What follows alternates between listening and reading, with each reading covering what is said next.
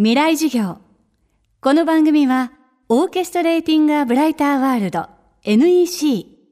暮らしをもっと楽しく快適に川口義賢がお送りします。未来授業水曜日。チャプター未来授業。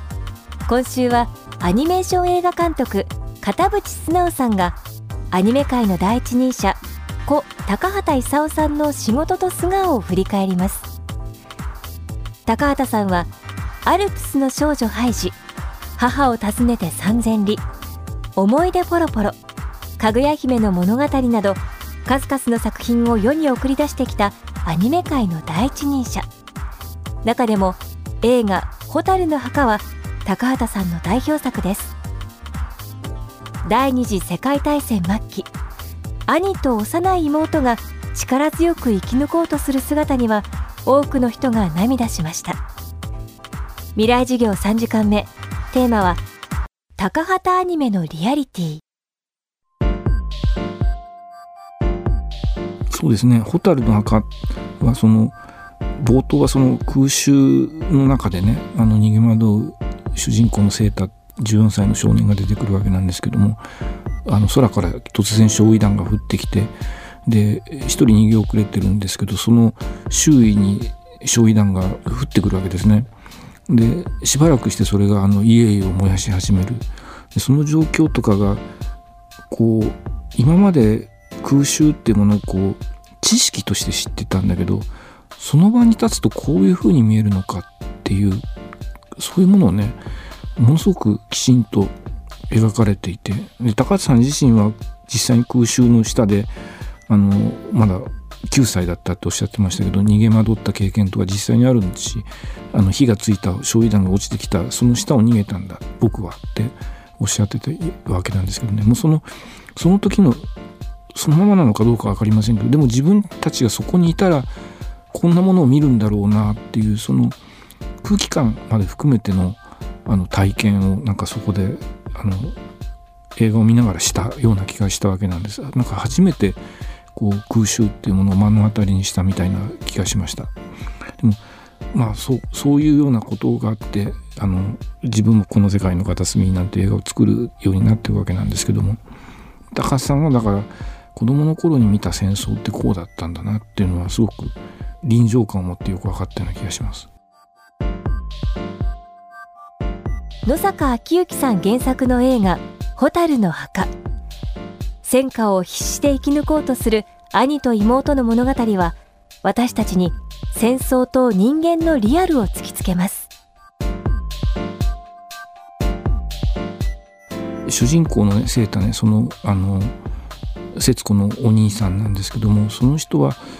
彼自身もねその妹がそんな風にあに体が変調をきたすまで妹の体のことを全然気にしてなかったようにも見えるんですね映画の中で。もそれは僕らがこういろんなものに対する時にどれぐらいそのそこに現実感を持って接しているのかなっていうことをそのままイコールなんではないかなと思いました。あの僕らはこういうことがあったら嫌だからこっちへ行こうとかねであのいろんなことでこう右往左往しながら生きてるわけです。でセータもその まあ、その空襲でお母さんを失って家族を失っておばさんの家に厄介になっててでもそのおばさんの家に言いづらくなったらじゃああの防空壕があるからあそこ家にして住めばいいじゃないかでもねその妹と一緒にでそのおばさんの家を出て防空壕に住むっていうのは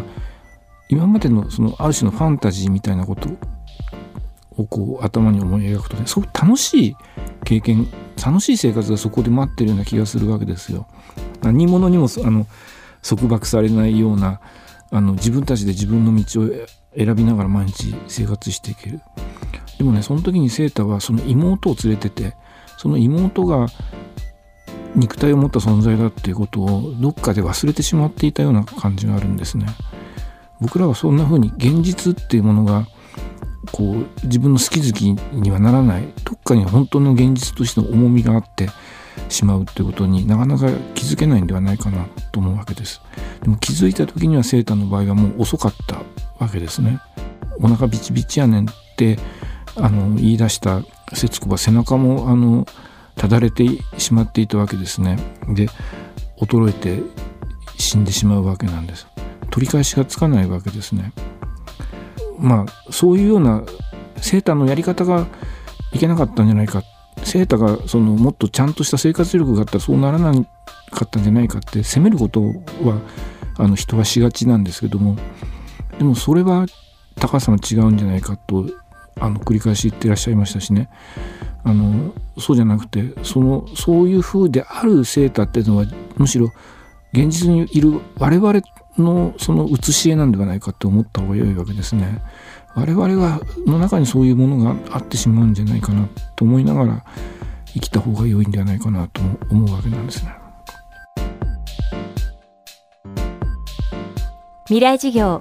今週はアニメーション映画監督片渕素直さんが語る高畑勲の仕事と素顔。今日のテーマは高畑アニメのリアリティでした。明日も片渕素直さんの授業をお届けします。階段での転落。大きな怪我につながるので怖いですよね。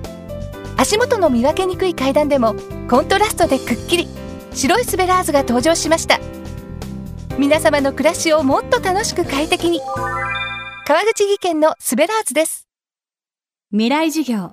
この番組はオーケストレーティング・ア・ブライター・ワールド NEC 暮らしをもっと楽しく快適に川口技研がお送りしました。